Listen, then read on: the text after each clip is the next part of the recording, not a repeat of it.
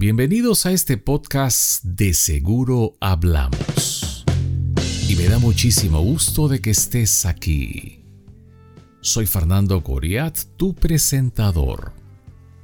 Quiero usar este capítulo de introducción para hablarte acerca de mí, de quién soy yo, por qué existe este podcast y qué puedes estar esperando en los próximos episodios. Primero es lo primero. Yo soy Fernando Coriat. Soy economista y corredor de seguros desde el año 1993.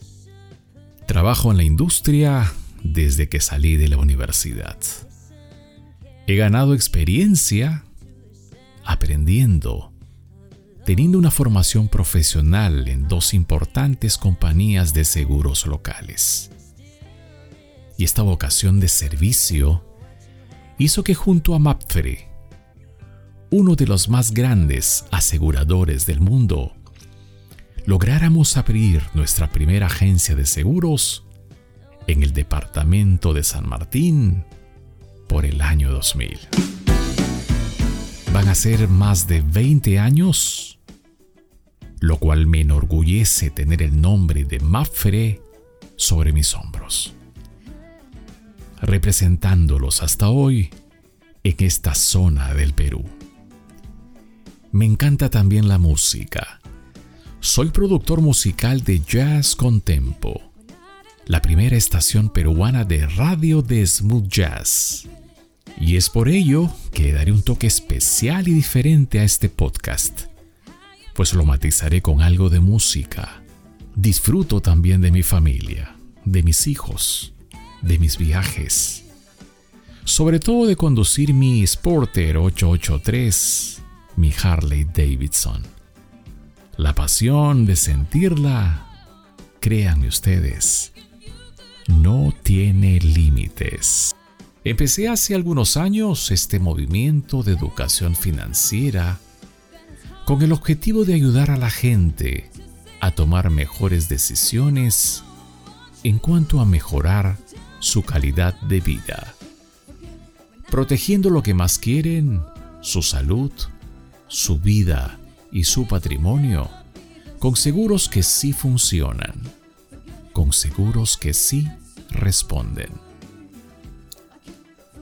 Yo soy un fiel creyente de que si la gente toma mejores decisiones antes de que los eventos desastrosos ocurran, van a tener una vida de mayor bienestar y por lo tanto de una vida próspera. Así que, por esta razón comencé este movimiento en redes sociales, hablando con amigos, con diferente tipo de contenido y por eso también estoy empezando este podcast que justamente se llama De seguro hablamos. ¿Por qué se llama De seguro hablamos? Porque en nuestra vida hablamos demasiado. Hablamos de chismes, de cosas que no sabemos, de banalidades, de cualquier otro tema que nos de cualquier otro tema que nos esté sucediendo día a día. Y creo que, desgraciadamente, no le dejamos suficiente tiempo a hablar de cultura de prevención, de cómo existen instrumentos financieros, como los seguros, que nos pueden dar una mejor calidad de vida. Esto al brindarnos el soporte financiero cuando más necesitamos. Y si no previenes, esto tiene un alto impacto en nuestro bolsillo y también en nuestras finanzas. Es por ello que por eso empiezo este podcast. Y ahora dejemos de hablar mucho y te digo qué puedes esperar de este podcast vamos a estar hablando de los seguros, de por qué son importantes. Te hablaré a calzón quitado de qué cubren y qué no cubren. Te hablaré mucho de las letras chiquitas. Te diré cómo actuar en caso de que tengas que usarlos.